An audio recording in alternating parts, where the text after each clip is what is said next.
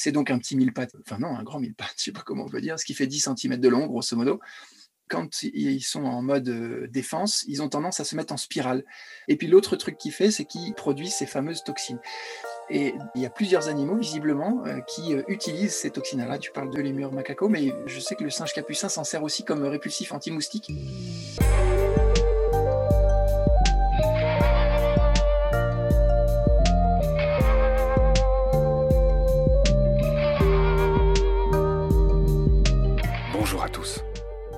Evrard Wendenbaum est géologue de formation, explorateur et spécialiste du Macaï, une région foisonnante de vie au cœur de Madagascar. Dans ce quatrième épisode, Evrard nous explique d'où vient l'énorme taux d'endémisme, c'est-à-dire la profusion d'espèces qui vivent uniquement sur cette île. Et pour ça, son passé et ses études de géologie vont s'avérer très utiles. Nous allons en effet voir comment et quand Madagascar est né de la dislocation du Gondwana, l'ancien supercontinent. Comment cette île est devenue la cinquième plus grande île du monde, après l'Australie, le Groenland, la Nouvelle-Guinée et Bornéo. Dans ce quatrième épisode, nous allons aussi commencer à décrire les animaux les plus incroyables qu'on trouve à Madagascar. Et nous allons ouvrir le bal avec les invertébrés, comme les insectes, les araignées et d'autres arthropodes. Vous allez voir que Madagascar héberge parmi les plus gros et les plus étranges de ces êtres. Je pense notamment à l'araignée pélican et à la blatte souffleuse, ce nac inoffensif que l'on voit dans beaucoup de films d'horreur, qui mesure pas loin de 10 cm et qui en effet émet des soufflements quand elle est stressée. Un bruit étrange que vous entendrez dans cet épisode au passage. Expédition à Madagascar, chapitre 4. C'est parti. Salut Evrard. Salut Marc. Je suis ravi de te retrouver. On est parti pour faire pas mal d'épisodes avec toi autour de Madagascar. Dans les épisodes précédents, on a vu qui tu étais. On a parlé de tes nombreux voyages et expéditions. On a commencé à parler du Makai, qui est cette région que tu as découverte à la base dans une émission de Ushuaïa de Nicolas Hulot. Tu as un peu raconté ton combat pour protéger et sensibiliser sur cette région qui est un coffre-fort de la biodiversité. Alors déjà que Madagascar est connu pour sa biodiversité en général, là c'est vraiment une sorte de cerise sur le gâteau. Et aujourd'hui, tu vas enfin me faire plaisir, enfin non pas que tu ne m'aies pas fait plaisir dans les émissions d'avant, mais on va en venir au fait, on va commencer à parler de tous ces animaux incroyables de Madagascar en général et du Macaï en particulier. Et avec toi, je voudrais qu'on commence par cette émission en mettant à profit tes études, car tu es scientifique, tu as fait des études de biologie, et donc je voudrais que tu me racontes le pourquoi de cet énorme taux d'endémisme à Madagascar. C'est un mot un peu compliqué, mais juste pour dire que voilà, Madagascar est coupé du continent depuis tellement longtemps que tous les animaux et les plantes qui s'y trouvent sont dits endémiques. Ça veut dire qu'on ne les trouve que là. Donc il y a une histoire de macro-endémisme et de micro-endémisme, on y reviendra plus tard.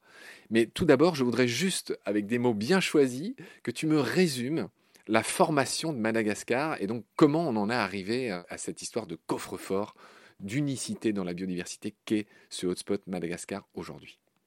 Alors, il faut revenir euh, quelques millions d'années en arrière et notamment à une époque euh, qui s'appelle le Cambrien, donc on va dire grosso modo 500 millions d'années euh, avant nous. À cette époque-là, il commençait à y avoir une sorte de regroupement de continents et qui a donné lieu à la Pangée. Cette Pangée, donc c'était un supercontinent, comme on appelle ça, qui regroupait deux grands supercontinents déjà, un au sud qui s'appelait le Gondwana, enfin en tout cas que les scientifiques ont appelé le Gondwana, et un autre au nord qui a été appelé la Laurasie ou le, Laurentia quand tu es anglophone. Et au milieu de ces continents, il y avait plusieurs chaînes de montagnes, mais notamment une qui aura de l'importance, on en parlera tout à l'heure sans doute sur la formation du Macaï, qui s'appelle la chaîne hercynienne. Et puis, au bout d'un certain temps, aux alentours de 165-170 millions d'années, grosso modo, ce supercontinent a commencé à se disloquer dans l'autre sens. Donc au départ, il y a une formation, un regroupement et puis une dislocation.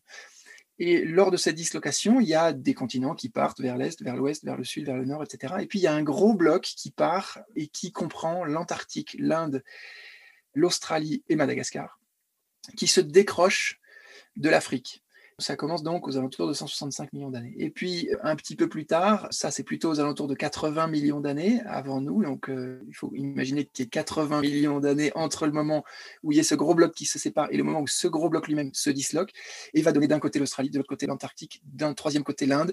Et puis, Madagascar est resté un peu cloué là, très proche de l'Afrique, alors que tous les trois autres se sont dispersés relativement vite tellement vite que l'Inde, comme chacun sait, est venue percuter l'Asie et ce qui a donné aujourd'hui la chaîne de l'Himalaya, qui est la plus haute euh, chaîne du monde. Madagascar était donc accroché à ce super, enfin, ce gros continent au départ, et puis s'est retrouvé un petit peu isolé, tout seul, et n'a plus bougé. C'est comme ça qu'on se retrouve avec une île qui est quand même relativement grande, hein, qui est un petit peu plus grande que la France, grosso modo en termes de superficie, qui est isolée du reste du monde depuis plus de 84 millions d'années, relativement précisément. Et dans ces 84 millions d'années, tu peux imaginer qu'il y a tout le temps nécessaire pour que les espèces qui étaient emprisonnées, entre guillemets, qui étaient prisonnières de ce territoire, eh ben, se spécialisent, se modifient, évoluent, et jusqu'à donner, eh ben, comme tu le disais, un taux d'endémisme, donc une, sorte d'unicité, oui, un, un, côté unique de chaque espèce extrêmement élevé. On parle sur l'ensemble des espèces de Madagascar d'un taux d'endémisme à peu près de 80%, ce qui est extraordinaire. C'est un petit peu comme pour les Galapagos, quoi, par exemple. Sauf que les Galapagos, c'est un, tout petit point au milieu du Pacifique. Là, on parle quand même d'une énorme île qui est finalement pas très loin de l'Afrique, hein, qui est à seulement 400 km à vol d'oiseau. Donc c'est relativement étonnant, mais c'est ce qui fait la particularité de ce pays. Tu as fait de moi un homme heureux. Évrard, tu as très bien raconté ces aspects géologiques. J'ajoute quelques petites choses. Tu as dit que c'était une grande île. En effet, Madagascar est la cinquième plus grande île du monde, après l'Australie, le Groenland, la Nouvelle-Guinée et Bornéo. Elle est à peu près à 400 km de l'Afrique de l'Est. Tu as tout raconté les aspects géologiques, j'y reviens pas. Elle a été colonisée par la France, indépendante en 1960. Et la dernière chose que je voudrais rappeler, je l'avais aussi raconté, mais tu connais mon amour pour l'étymologie, je trouve que ça raconte beaucoup de choses. On a fait une émission avec Olivier Marquis, qui est un spécialiste des reptiles et des amphibiens, notamment de Madagascar. C'est le responsable des reptiles et des amphibiens du parc zoologique de Paris. Je suis sûr que tu écouteras son interview avec intérêt. Il parle aussi des mantelles, ces petites grenouilles que tu as dû voir par centaines, et puis de pas mal d'animaux, tous ces boas aussi de Madagascar que tu as dû croiser. Enfin bref, j'avais raconté à Olivier qu'il ne savait pas que Madagascar, ce nom de cette île, vient d'une erreur, et d'une erreur commise par Marco Polo. Joli prénom. Marco Polo, en fait, il s'est trompé. Il a fait ce qu'on appelle une translittération erronée de Mogadiscio, qui est cette ville de Somalie. Il pensait parler de Mogadiscio et en fait, voilà, Madagascar. Euh, c'est comme ça que Marco Polo a nommé Madagascar. Et les explorateurs d'après, qui sont passés après Marco Polo, hein, qui date du XIIIe siècle, vers 1500, le Portugais qui a redécouvert Madagascar l'a nommé Saint-Laurent. Mais, bizarrement, c'est ce nom qui provient d'une erreur de Marco Polo qui a prévalu, et c'est pourquoi aujourd'hui Madagascar continue de s'appeler Madagascar. Pardon, c'était un peu long, mais je tenais à le dire, j'aime bien ces histoires de noms qui proviennent d'erreurs, ça nous ramène à beaucoup euh, d'humilité. Ouais, c'est passionnant, c'est génial, j'étais pas du tout au courant, super histoire, merci. Et c'est pour ça que tu m'as vu m'exciter quand tu parlais, je suis allé rechercher euh, comment dire, mes notes de l'interview de Marquis que j'ai interviewé la semaine dernière. C'est ce que je te racontais hier, juste pour te dire qu'en amphibien et en reptile, je suis servi, mais on les mentionnera quand même euh, tout à l'heure. Ok Evrard, donc on vient de rappeler d'où venait euh, Madagascar euh, géologiquement. Aujourd'hui, avec toi, on va parler des animaux les plus emblématiques, les plus incroyables de cette grande île de Madagascar. Tu m'as bien précisé avec beaucoup d'humilité que tu n'étais ni spécialiste ni euh, voilà biologiste euh, euh, qui connaît parfaitement tous ces animaux parce que toi tu es vraiment spécialisé sur le macaï mais voilà on fera tous les ponts nécessaires et j'imagine que quand même il y en a pas mal qui sont communs.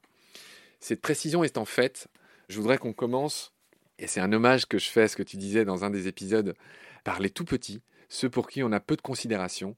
On va commencer par les arthropodes et notamment par l'araignée pélican cette araignée, elle a été découverte, elle été fossile en 1881, on pensait qu'elle était disparue depuis longtemps.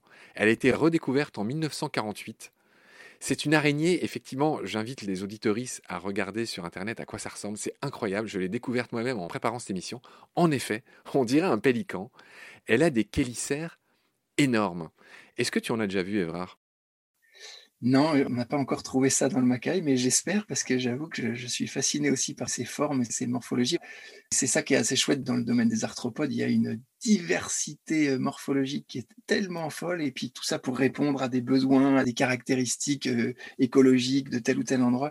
C'est vrai que quand on aime, enfin quand on, on accepte de s'enlever un petit peu la répugnance, comment on pourrait dire ça, le, oui, la peur qu'on a, j'allais dire, de base euh, pour ces petites bêtes, et notamment pour les araignées, eh bien, on s'aperçoit que c'est un monde absolument féerique et fascinant. Et donc, oui, cette petite bestiole, je l'ai jamais vue en vrai, mais c'est vrai que au-delà de ces caractéristiques morphologiques qui la font euh, apparaître effectivement comme un pélican, il y a une autre euh, caractéristique qui est très chouette, enfin, très chouette, non, pardon, qui est intéressante, c'est qu'elle est cannibale.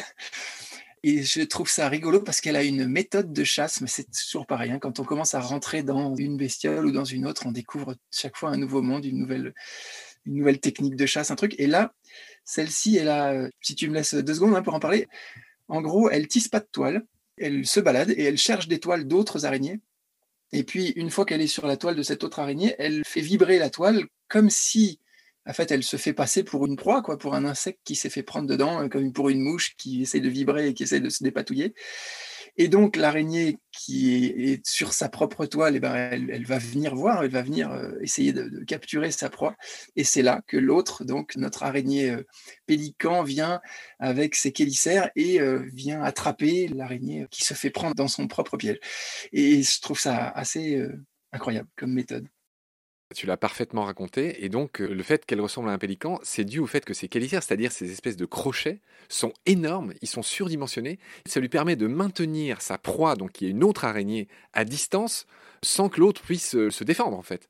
C'est la raison d'être de la longueur de ces énormes chélicères. Tu l'as bien raconté. On va enchaîner sur une autre araignée qui s'appelle la néphile dorée. Trichonephila inorata, donc on comprend qu'il y a une histoire d'or dans son nom, qu'on trouve d'ailleurs sur euh, toutes les mascareignes. Est-ce que tu peux me rappeler ce qu'on appelle les mascareignes? Alors, les mascareignes, il y a de tout. Il y a une dimension géologique là-dedans, c'est un plateau qui est justement l'espèce de partie continentale dont je parlais tout à l'heure, qui ensuite a perdu un morceau qui est devenu l'Inde, un autre morceau qui était l'Australie et un troisième morceau qui était l'Antarctique. Et donc, est resté là, cette espèce de grand plateau qu'on appelle aujourd'hui les mascareignes. C'est aussi un terme qui est utilisé pour définir une zone biogéographique. Alors, je ne vais pas rentrer trop dans le détail, mais en gros, c'est-à-dire une, une zone de la planète où on va trouver des caractéristiques communes à bon nombre d'espèces, de genres et de taxons divers. Voilà. Et ça englobe les Seychelles, par exemple, ça englobe la Réunion, Maurice, euh, les Comores et Madagascar. Et j'en passe, il y a plein d'autres petites îles. Et Rodriguez. Oui, très bien. Alors tu m'as fait un truc très très très complet. Les Mascareignes, juste pour les navigateurs, c'est un ensemble d'îles qui regroupe Maurice, la Réunion, Rodriguez et d'autres petites îles. Je ne savais pas qu'il y avait les Seychelles dedans. Ok, juste pour dire que la fameuse néphile, on la trouve un peu partout sur ces îles. La néphile dorée, donc elle est aussi à Madagascar. Et il y a plein de faits intéressants à raconter sur la néphile. Premièrement, on l'avait vu avec euh, Christine Rollard dans l'épisode sur les araignées, le mâle est infiniment plus petit que la femelle. On dirait même qu'il fait partie d'une autre espèce, tu l'as sans doute noté. Il vit sur la même toile, c'est un petit feignant que la femelle. Raconte-moi ce qu'il y fait. Alors, ce qui est assez frappant, et tu viens de le dire, c'est ça qui est drôle, c'est que nous-mêmes, on n'était pas spécialistes encore à l'époque hein, sur les premiers prélèvements. On en a trouvé beaucoup. Il y a énormément de néphiles dorés dans le Macaï. Et effectivement, au début, on pensait que c'était des espèces différentes. Et on était surpris de les voir sur les mêmes toiles. Mais quand on parle de dimorphisme, c'est pas juste une petite différence. Hein. c'est colossal. Il y a... Le mâle est dix fois plus petit que la femelle. Ou 20. Oui, voilà. Nous, on n'a pas vu des trucs aussi petits que ça, mais on a vu par exemple des mâles qui faisaient genre 2 cm 5, quelque chose comme ça, et la femelle, elle faisait 12, 10 ou 12. Tu vois. Donc, c'est assez surprenant. Et je t'avoue que, par contre, sur ce qu'il y fait, à part profiter de ce que lui apporte la toile de la femelle, je ne saurais pas te dire. Non, c'est exactement ça. C'est une belle illustration de ce qu'on appelle le kleptoparasitisme. C'est-à-dire que le mâle vit sur la toile de la femelle, il euh, opère sur l'autre côté, c'est-à-dire la femelle est d'un côté et le mâle est de l'autre côté de la toile. J'imagine que c'est entre autres pour ne pas se faire bouffer, ce qui doit arriver euh, de temps en temps. Et en gros, il profite des proies qui sont attrapées dans cette toile. Donc c'est ça qu'on appelle le kleptoparasitisme. Voilà. Juste ajouter sur les néphiles qu'elles font des toiles qui sont immenses. Dans certains cas, on a retrouvé des toiles tissées par ces néphiles qui franchissent des rivières de 50 mètres. Ça doit être un des records du monde. Et ces toiles sont toujours parfaitement inclinées d'environ 15 degrés, ce qui optimise la capture des proies apparemment chez cette espèce, chez ces espèces. Les néphiles, il y a pas mal d'espèces. Et puis aussi dire que dans ces toiles, on trouve parfois ce qu'on appelle le stabilimentum, qui sont des structures assez complexes. Alors les arachnologues n'ont toujours pas bien réussi à piger à quoi ça servait, mais c'est des espèces de décorations sur les toiles qui servent peut-être à la stabiliser. S'il y en a qui peuvent nous éclairer, euh, ah bah peut-être toi d'ailleurs. Qui sont constitués de, si je ne me trompe pas, de déchets, hein, enfin de restes alimentaires de ces proies. Oui, c'est vrai. Ça dessine voilà, des choses sur la toile. Ça peut servir à caler, à, équilibrer ce qu'on appelle les orbes d'une toile. Enfin, c'est quelque chose d'assez complexe dont il faudra que je parle dans une émission avec un spécialiste parce que là, je sors un peu de mon terrain. Pour rebondir juste une petite seconde sur le fil, comme je te disais, dans le Macaï, il y en a pas mal. Et ça nous est arrivé, enfin moi en particulier, un paquet de fois de me retrouver avec une toile en pleine figure partout, des dizaines même par jour. Et effectivement, ces toiles peuvent être immenses, mais elles sont aussi parce qu'elles sont immenses, extrêmement résistantes. Et il m'est arrivé, par exemple, et, pas qu'à moi, de me faire euh, arracher, alors gentiment, mais une casquette ou un bob par un fil d'araignée pour dire la résistance du truc. C'est-à-dire que quand tu marches, tu pousses quelque chose, tu sens la pousser et ça peut même finir par t'arracher ta casquette tellement c'est costaud et c'est pas le fil qui va céder. Alors bien sûr, si tu te mets à tirer dessus, tu vas le casser. Hein. Mais c'est assez frappant. C'est vraiment incroyable. Et ce qu'il y a aussi, oh, c'est une petite information qui ne vaut pas grand-chose, mais le fil est lui-même doré. Au contraire, c'est précieux ce que tu racontes. On l'avait vu aussi avec Christine, je renvoie les auditoristes aux épisodes sur les araignées, on avait vu qu'un fil d'araignée, c'est notoire, alors Christine avait tempéré tout ça, mais certains scientifiques disent que c'est aussi résistant que l'acier toute proportion gardée et qu'il a une mémoire de forme, c'est-à-dire une élasticité, pour faire simple, qui est supérieure ou égale à celle du latex. Enfin, c'est exactement ce que tu racontes. Le truc, c'est tout fin, c'est quelques micromètres, mais ça casse pas. On va enchaîner sur un autre arthropode évrard. On va parler des diplopodes. Donc tout ce qui est diplo en étymologie, c'est double en résumé. Et donc les diplopodes sont des myriapodes. En termes clairs, ce sont des mille pattes. Tu as dû en voir beaucoup. Ils sont énormes, ils sont colorés, ils sont nocturnes et ils sont lucifuges. Ça va avec, c'est-à-dire qu'ils fuient un petit peu la lumière. On les trouve sous les pierres, dans les écorces d'arbres peut-être. Et donc la chose que je voulais raconter, avant que tu me parles de ce que tu as vu, c'est que j'ai appris, en préparant l'émission, qu'il y a un type de mille pattes qui s'appelle l'Aphistogoniulus corallipes, qui produit une sorte de cyanure mélangé avec du terpène, qui sont des composants de la résine. Bref, c'est un truc très empoisonné, qui est mâchouillé par certains lémuriens, eulémures macaco, qui enduit sa fourrure de cette espèce de mâchouillage et qui en gros s'enduit d'un antiparasitaire naturel extrêmement efficace. J'ai trouvé cette histoire absolument incroyable. Tu me parlais dans un épisode précédent de la proximité que tu ressentais vis-à-vis de ces lémuriens et nous. pour faire un truc comme ça, c'est quand même énorme. Ouais, tu vois, tu me l'apprends pour le lémurien. En revanche, je savais que c'était utilisé par un autre euh, primate, notamment le singe capucin. Je ne sais pas si tu savais. Il n'y a pas que l'espèce dont tu parles. Là, j'ai déjà oublié son nom. Là. Eulémur macaco. Non, alors ça c'est pour le lémurien, mais pour le diplopode en question. Ah oui, c'est bon, on va dire le mille pattes pour simplifier. Je vais peut-être dire une bêtise, mais je crois que la majorité des yules, donc un des groupes de ces diplopodes, produit ces fameuses toxines répulsives. Hein, c'est des substances répulsives à la base qui sont produites par défense. Hein. Ce qu'il faut comprendre, c'est que c'est donc un petit mille pattes, enfin non, un grand mille pattes, je ne sais pas comment on peut dire, ce qui fait 10 cm de long, grosso modo avec des centaines de pattes euh, accrochées de part et d'autre, qui sont souvent doublées, effectivement. Comme tu dis, c'est pour ça que ça s'appelle des diplopodes. Quand ils sont en mode euh, défense, ils ont tendance à se mettre en spirale. Voilà, le terme qui est utilisé, c'est la volvation. Ça s'enroule vraiment euh, sur lui-même. Et puis l'autre truc qu'il fait, c'est qu'il produit ces fameuses toxines il a des glandes pour ça, etc. Et il y a plusieurs animaux, visiblement, euh, qui euh, utilisent ces toxines. Là, tu parles de lémur macaco, mais je sais que le singe capucin s'en sert aussi comme répulsif anti-moustique. Donc c'est merveilleux, effectivement. on pourrait quasiment voir ça comme un outil. C'est quand même assez incroyable. On va enchaîner sur un autre arthropode. C'est quelque chose que tout le monde connaît. J'ai l'impression qu'on en voit dans tous les films où il faut montrer des blattes géantes. Il existe une blatte géante à Madagascar qui est énorme, qui fait 75 mm sur en gros 2 mm et demi de large. C'est les plus grosses blattes du monde. Elle s'appelle Dorina portentosa, j'espère bien prononcer, et c'est un nac, c'est un nouvel animal de compagnie. Elles sont élevées partout. On les nourrit avec des croquettes pour les chats et les chiens apparemment. Elles ont une autre caractéristique, c'est qu'elles ont des mitochondries géantes qui ont fait un matériel d'étude de choix dans beaucoup de laboratoires. Est-ce que tu as vu ces blattes géantes, Evrard Ouais, il y en a effectivement beaucoup, un peu partout à Madagascar, mais le maca, fait partie de ces zones où il y en a plein, plein, plein. Et ce qui est assez sympa à trouver, c'est les exosquelettes, une espèce de carapace qui reste une fois que l'animal est mort. Et on en trouve pas mal, un peu partout comme ça, qui sont posés sur des rochers, etc. Donc on peut se balader, enfin on peut embarquer un truc, oui, qui fait presque 10 cm. C'est effectivement très gros. C'est gentil, hein, c'est pour ça que d'ailleurs c'est utilisé comme animal de compagnie, c'est tout à fait inoffensif. Et ça vit normalement plutôt sur les arbres, hein, enfin sur les arbres morts en l'occurrence, parce que c'est détritivore, ça vient se nourrir du bois en décomposition. Ouais.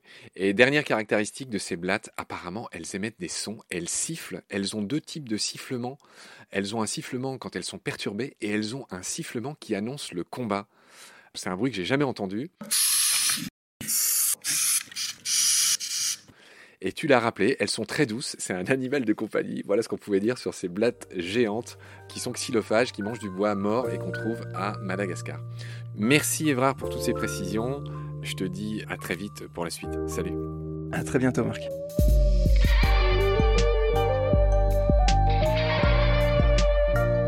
C'est la fin de cet épisode. Merci de l'avoir suivi. Pour continuer, nous avons besoin de votre soutien. Et vous pouvez nous aider simplement en quelques clics et gratuitement. Il suffit par exemple d'utiliser le moteur de recherche solidaire Lilo. Ainsi, chacune de vos recherches sur Internet générera des gouttes qui seront reversées au projet de votre choix, comme Baleine sous gravillon par exemple. Vous pouvez par ailleurs vous abonner à nos podcasts comme d'habitude, partager les liens, devenir adhérent de l'association BSG ou encore faire un don sur Helloasso ou sur Tipeee. Grand merci par avance. Je remercie tous mes équipiers pour leur aide précieuse. Je vous retrouve bientôt pour de nouveaux épisodes. Et d'ici là, prenez soin de vous et de ce qu'il y a autour de vous. Merci. À bientôt.